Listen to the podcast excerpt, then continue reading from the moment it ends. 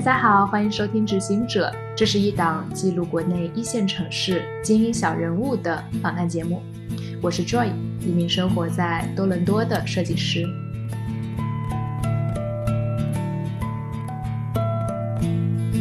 今天的节目嘉宾是来自创业沙拉的联合创始人 Zoe，他也是 One Piece Work 创新空间的前 BD 经理，主要负责与中美跨境有关的商业项目。在上一期的节目中，Zoe 分享了自己如何让创业沙拉从深圳成长为一个覆盖了全球六十四个国家和地区的创业者社区。在接下来的节目里。我们会听 Zoe 给想创业的朋友们提供一些忠告，以及他为什么会离开创业沙拉。那我同时有在思考下一个风口在哪里，或者说未来的这种趋势是什么？我如果一直做社区，一直做活动，我可能长的板块就建立社区的这个技能，我这个长板很长，但是我其他都是短板。我们还聊到了过去几年经历过行业洗牌的联合办公空间、硅谷的创业文化，以及 Zoe 对中国出海企业的一些观察。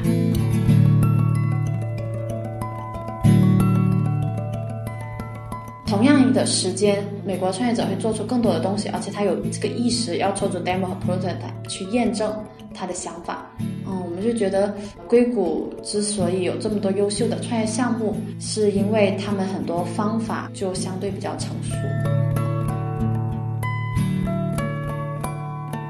越来越多的中国的出海的企业会有意识去打造本地化品牌形象的这个事情。那以前可能很多是我只是做一个 ODM 的代工，但现在会有一些制造厂商会慢慢有意识，想要做一个美国本地化的品牌的意识。那是因为他们呃只是做 OEM、ODM 的利润太低了。另外一个是对于他自己持续的发展是有好处的，他不呃，他他可能对于呃这种嗯我们叫 buyer 就是采购商或者说买家的依赖性会降低，他会有更大的自主权。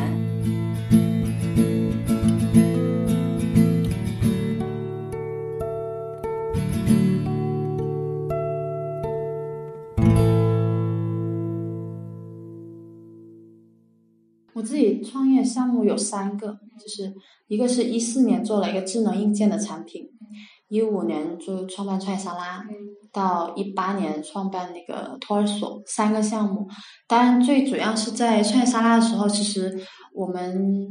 在创业沙社区诞生的项目有三千多个，就是我们会见证很多创业项目诞生的过程，但还有它后。它后面从零到一，一到十这个过程，那我们也会呃发现一些规律，就是说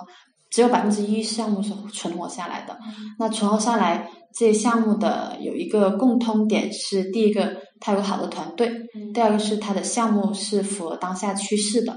第三个是合适的时间，就是。timing，嗯，还有 idea，团队这三个是最重要的，嗯。如果是排序的话，timing 是最重要的，就你的产品是不是符合当下那个趋势？嗯，就是你的创业经历也比较丰富嘛，你有没有什么建议？就是说，对于一个人他什么时候去创业，或者你的一些观察？嗯，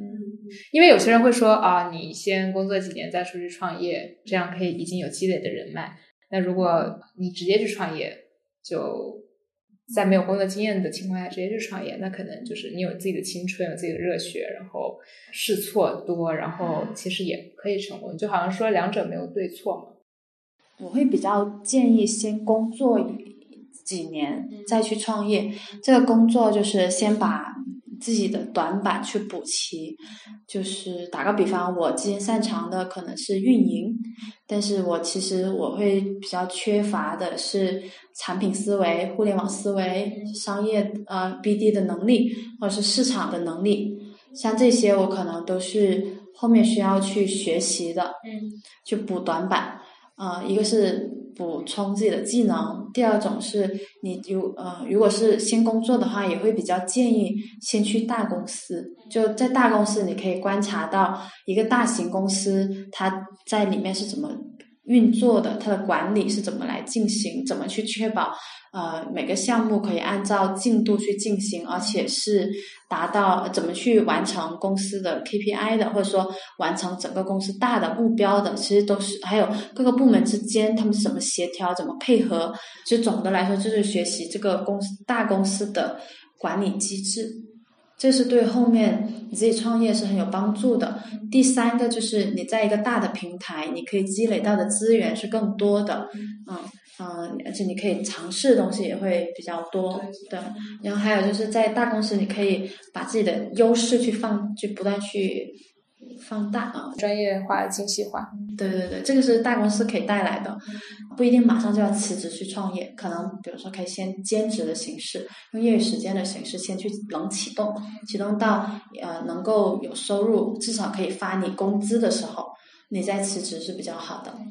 其实我觉得你说这个点也是我最近观察到，就觉得国内很多人都有第二份工作，对，感觉就是像在尝试着去创业，但是或者去验证，嗯，但是同时又不会去铤而走险，完全辞去全职的工作。对，因为国内的这种创业政策是不完善的，是呃。你像在欧洲，如果比如说芬兰，你如果创业，你可以申请六个月的创业津贴的，就每每个月会给你一定的呃欧元补助的，对，这个是让你至少能够生活的，就是即使你的公司刚开始没有收入，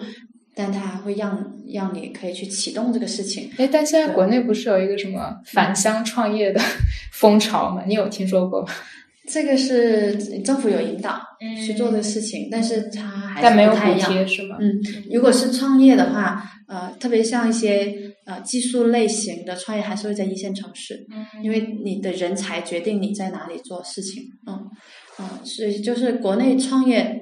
创业者是有后顾之忧的，嗯，特别是年纪越大，就对对对，顾虑越多。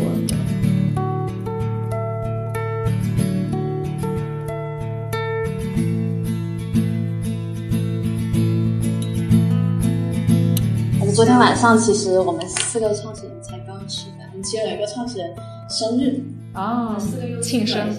对，就挺难得的吧。所以我们四个人里面，三个人都已经出来了。为什么要出来？嗯，我是觉得我擅长的技能其实就是社区建设，嗯，但是我觉得我自己做社区做了一二年到一八年，有将近七年的时间，对，我觉得我已经做到这个点了，没有。更大的空间去让我去成长，嗯，所以就是就是做社区运营，是社区运营、社区建设，包括从零开始怎么搭建一个社区，嗯啊，嗯，但是我自己来说，做创业者社区啊，在中国来说，我觉得自己做到了一定的程度，也不能更大的，因为六十多个城市，其实五十多、五十三个都是在国内，都在呃中国，而且就是主要的一二三四线城市。我们都有覆盖到了，嗯，那我觉得这个事情，第一个是我觉得做到了，呃，一定规模是吗？对，也不能说极限，但是我觉得做到就是呃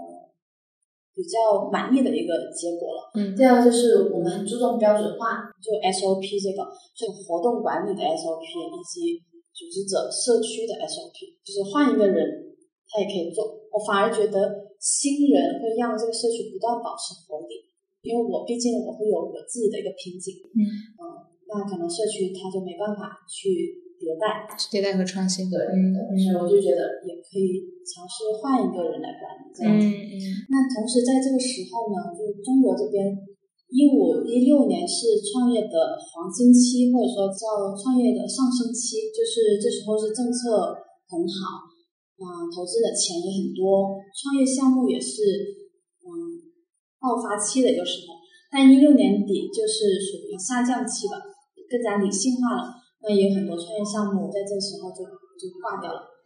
就是我整个过程，就从一二年还没有双创的时候，我就在做这个事情，然后再到一五年有了双创政策这个上升期，再到嗯政策慢慢减少，或幅度没那么大的时候，这个下降期，就是整个过程我都有经历。那我同时有在思考下一个风口在哪里，或者说未来的这种趋势是什么。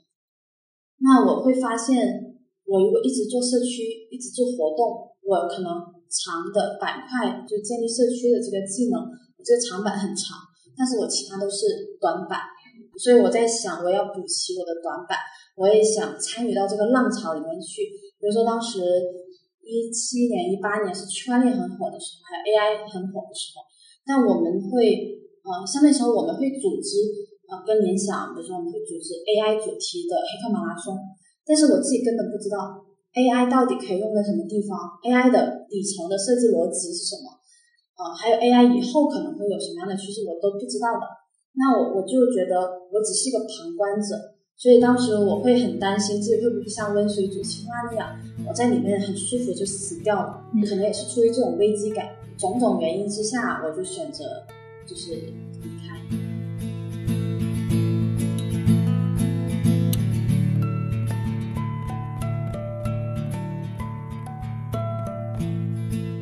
所以之后你就加入了 One Piece。加 One Piece 之前，其实还做了一个科技孵化器，当时是呃帮一个公司去做这科技孵化器的呃整一个的梳理吧，因为他们资源都很好，但是呃而且他们有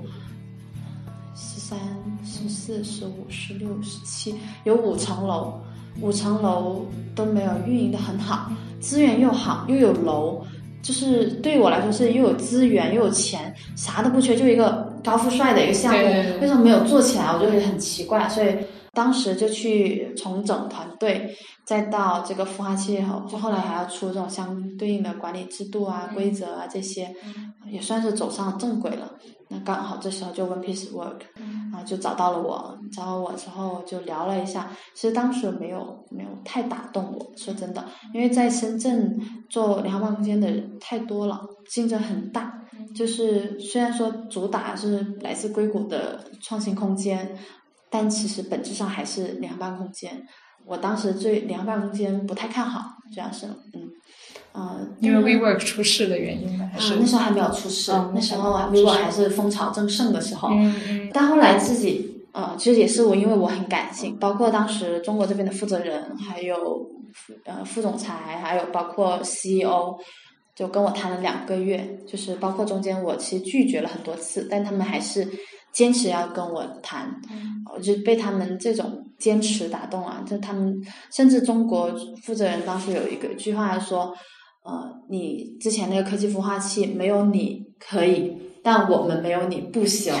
就是 如果不是合适的人，我们愿意一直等，等到合适的人加入，那个人就是你。所以就是当时呃就被他们这种诚意打动了吧。第二个是后面也去思考了一下联合办空间，就是呃未来到底会走向哪里？其实有一个理论上无边界组织，无边界组织其中有一个看法就是说。以后每个人可能不再是在某一个大的公司实体里面工作，可能每个人都是同时做几个项目，然后一个项目结束之后，就会加入另外一个项目，就很多临时性的小团队。嗯，那像这些可能还会有这种自由职业者，因为自由职业者很他有这种线下社交的需求，线下连接的一个需求，他需要一个物理的空间的。那我觉得，呃，如果是这样的话。其实联合办空间还是有前景的。中国的联合办空间发展是有点呃病态，甚至是不理性的。因为呃，相对于国外来说，嗯，怎么说？像呃纽约的联合办公间是是占到整个商业写字楼的百分之四。那深上海为例子，上海这么多联合办公间也只占到百分之一。那别说深圳了。那为什么现在会感觉？深圳呃竞争那么激烈，其实要回归到以前双创政策出来，它是催生了很多这种联邦空间孵化器，其中很大部分是靠着补贴去做的，曾经是经历一个非理性的快速扩张的过程。突然这个政策没了之后，很多以前靠补贴存活的可能就会死掉，所以又看到关闭了很多。那其实你会看到它快速。快速增加又快速减少，就大家可能会觉得是一个比较消极的一个信号，但是恰恰相反，我自己看来是这种快速扩张一下到饱和的状态，然后一下又死掉很多。那死掉这些，它可能因为它本身没有盈利的能力，然后死掉的，但不代表这个市场就饱和了。就像刚刚说的，即使到现在，这个联邦市场都还是未饱和的状态。第二个是未来的使用场景来说，它还是有未呃很符合未来发展这个趋势的。嗯，所以当时就选择加入这个未来发展的这种联合办公的趋势是吗？就你刚刚这个社会发展的趋势，就像这种呃无边界组织，还有自由职业者会越来越多，嗯越来越多，他们需要这种线下的办公室、嗯线下的空间去聚集在一起，嗯这种这种需求。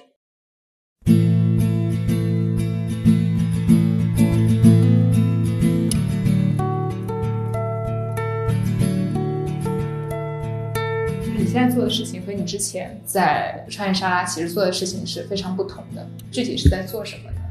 简单点来说，是之前创业沙做的是中国创业社区，嗯现在做的是中国创业社区连接美国创业社区，其实是就多了一个美国创业社区这个这个事情。就我自己是比较欣赏和崇尚硅谷创业文化的，因为之前一六年的时候就去那边考察，呃，去了解过，对硅谷的创业文化是非常的向往。什么是硅谷创业文化？开放，嗯呃，互助、连接，就是他们是很强调连接的，人与人的连接。互助是他们会非常愿意去互相帮助，不会给自己设置很多的这种障碍。就比如说，哎，你跟我是竞争对手，我就不要帮你。对，嗯我也或者是我很怕我跟你分享完你就把我的 copy 走了。他们嗯会很愿意去分享，嗯，很愿意去呃帮助彼此这种。所以就这种文化很吸引你。对，而且在硅谷，就是你会很自由、很开放，是没有人会觉得你的 idea 很 stupid。嗯呃，但更重要的是，呃，硅谷创业者的的效率会比较高，而且他们的工作方法是比较成熟的。比如说，嗯、他们一创业，他就知道我要去做市场调查，我要去方法论商业，嗯对那种方法论非常成熟，就精益创业者方法使用，就是有因为很强烈对比。我们当时在呃硅谷呃在旧金山我们办创业沙拉的时候，我们没有跟任何创业者说你要出来一个 demo，而不只是一个 PPT，他们自己就会做出来，他们自己就会用商业文化部去分析他们的项目，去跑去呃呃去做市场调查，然后去反获得反馈之后去调整项目，然后去用商业模式呃商业化部去分析他们的项目，最后去做出一个 PPT 加它的 demo 出来，或者是 prototype 出来，这种他是自己去做的。那在中国呢，可能最后大部分出来的是一个 PPT，对，而不是 PPT 加 demo 和 prototype。那同样的时间，美国创业者会做出更多的东西，而且他有这个意识要做出 demo 和 prototype 去验证他的想法。嗯，我们就觉得硅谷之所以有这么多优秀的创业项目，是因为他们很多方法就相对比较成熟。所以你现在的工作就是连接硅谷和深圳这两边的这些创业者，嗯创业公司，嗯呃，现在会拓展更宽。我现在主要的工作是帮助中国企业在美国那边去落地，就包括推广、营销、销售品牌，还有仓储物流等等这一系列的事情。中国企业到美国那边去本地化的这样一些事情，就会大于创业圈、创业者这个群体。其实，嗯嗯对对。你有一些什么观察关于这些中国出海企业，就他们的一些优势和短板吧？嗯，因为我之前就是我我有听一个那个三十六课，什么叫什么出海，嗯，他们的一个板块、呃，对他们有一个播客专门做什么出海什么去出海观察什么的。对，然后他就有说到，就是说觉得国内的公司到国外，它比较的，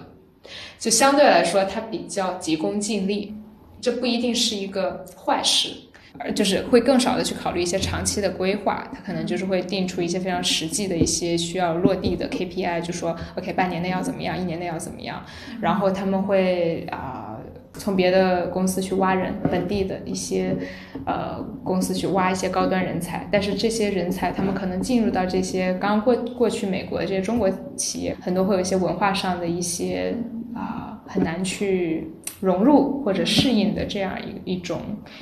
呃状态吧。所以我就很好奇，你目前就是有参与过的一些项目，嗯，他们就是你帮他们去出海，然后就是他们的一些状态吧，嗯。嗯嗯，先回答你那个问题，然后再讲一下我观察到的这个规律。好，就急功近利这个是要具体要看的，但其实很容易理解，就是我如果要出海，我肯定就想我要去那边销售的。嗯，所以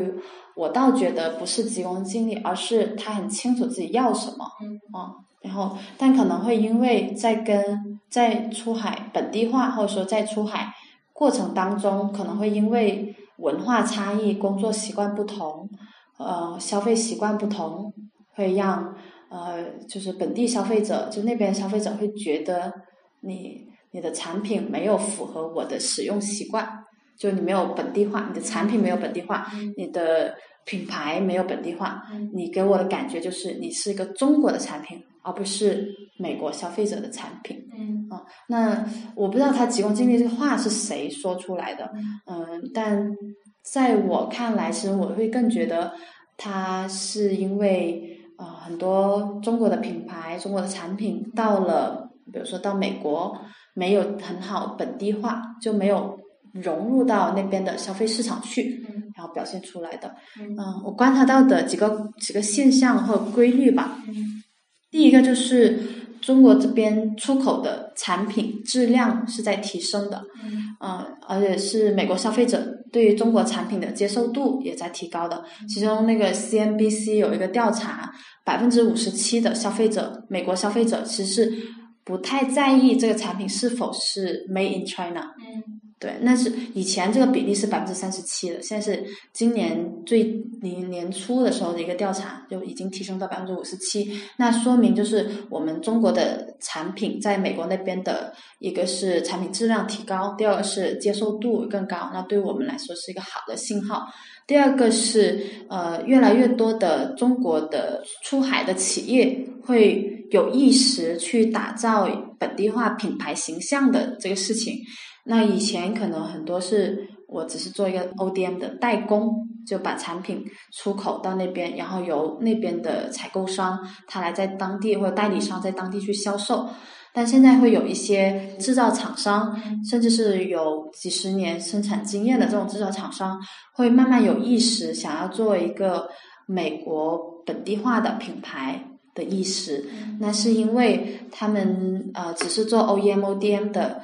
利润太薄，太呃太少了，太低了。第二个就是他们的产品质量的提升和这个市场呃，就是消费者市场的培育，他有越来越多的消费者之后，他有信心去做这个事情，所以他们会想要去成立一个自己的品牌，去自己去面向消费者，去呃获得更大的一个利润空间，嗯，去做这个事情。那这个好处是说。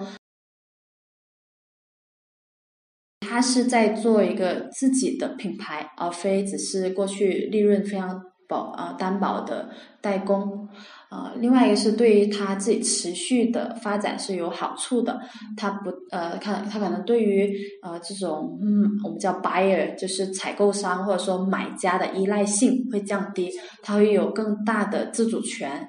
第三个是，也是给我们一个很好的机会，就像我们这样，呃，同时在中国和美国的团队，我们是同时熟悉双呃两边的呃，就是环呃经济环境或者说本地消费者习惯的。呃，那我们在这当中去做咨询的话，其实比较好，可以帮助他们去做本地化落地的。那本地化是涉及到小的，就比如说你的 logo、你的名字、你的网站设计是否符合本地人的审美。第二个是你的产品的使用是否符合小本本地消费者的习惯。嗯嗯，打个打个比方，比如说，嗯。比如说一个杯子，可能我们在中国设计的杯子是长这样，就觉得是好看。但在美国来说，可能我们根本就不需要这种杯子。我需要的是一种可以带到户外去使用的杯子。比如说哈，那可能我们就需要去做本地市场的一个市场分析，然后去了解本地的消费者，对我们的产品进行一个改造。然后就符合本地的消费者习惯。嗯，第三个观察到的就是出海的产品或者是行业类型会以呃消费类产品为主，呃，还有一个是硬件的产品，或者是一些比较呃前沿的科技、黑科技的产品会去出口到美国是比较多的。那消费类产品就很好理解了，还有一种就是呃硬件或者是比较先进科技的一些产品，所以像这些产品是受中美贸易战影响比较低的一些产品。嗯，现在会有呃越来越多的企业会留意到自己的品牌没有本地化，然后需要做一个 American brand made in China 这样的一个感觉。嗯，对，就是他们会想要去做一个。看起来像是美国的品牌，嗯，去做本地化融入的这个事情，嗯，就是就会做刚才说的这个品牌形象的打造，嗯，这个事情，嗯，了解。嗯，还有一点其实可以提，但是其实可能跟我没有太大关系。呃，现在这几年出海的一个大热潮是去东南亚，东南亚市场、非洲市场。所以你们不做东南亚？我们不做东南亚，但是有观察到这个这个趋势是吧？趋势，嗯，包括也很多找到我找到我这边咨询的，嗯嗯嗯，了解。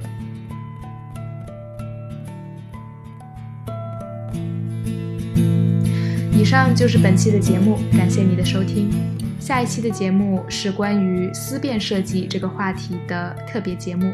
有两位来自旧金山和纽约的未来设计学家来共同探讨设计对于未来社会乃至人类文明所能够带来的价值和可能性。